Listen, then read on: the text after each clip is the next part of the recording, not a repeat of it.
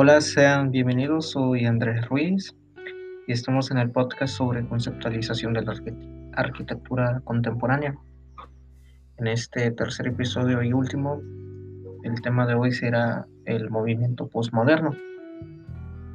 E igual como los anteriores episodios, les hablaré sobre su origen y sus características. En sí, el movimiento postmoderno surge en la época de 1970 en respuesta a la contradicción de la arquitectura moderna, eh, buscando recuperar el ingenio de la ornamentación.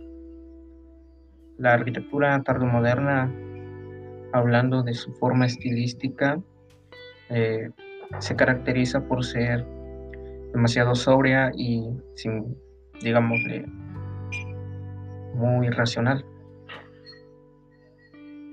En el movimiento posmoderno se busca revertir todo esto.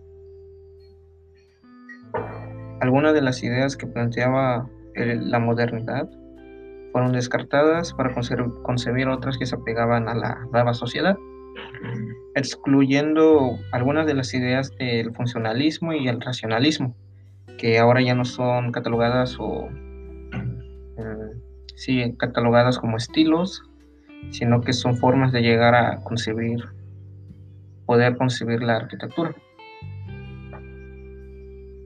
Durante la posguerra, después de 1945, la Segunda Guerra Mundial, las tensiones raciales y sociales se intensificaron, por lo que las ideas de las viviendas colectivas que nacieron en la época moderna fueron afectadas y por lo que algunas fueron, fueron demolidas. Y pues ahí es que se dice que llegó la muerte de la modernidad,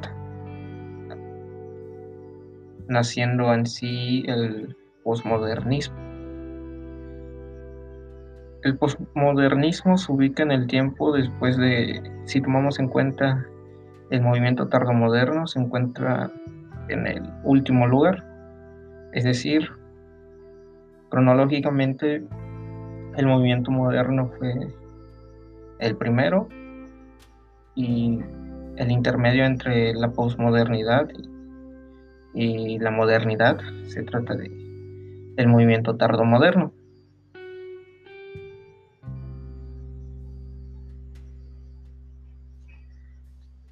De las principales características que tiene el movimiento moderno fue que buscaba alejarse de la sobriedad en las formas que proponen Le Corbusier y Mies van der Rohe, reutilizando elementos como la forma, el color y las texturas. Por lo que este periodo de la arquitectura tiende a ser altamente decorativa y caprichosa.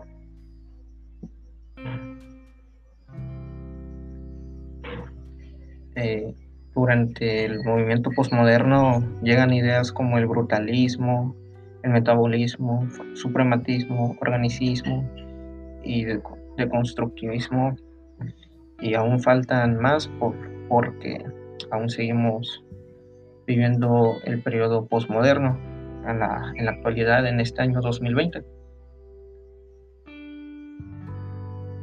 En sí, en características generales de estos estilos, podría decir que surgieron con una necesidad de poder construir rápidamente rápidamente y poder renacer, ayudar a renacer las ciudades destruidas por la por la Segunda Guerra Mundial.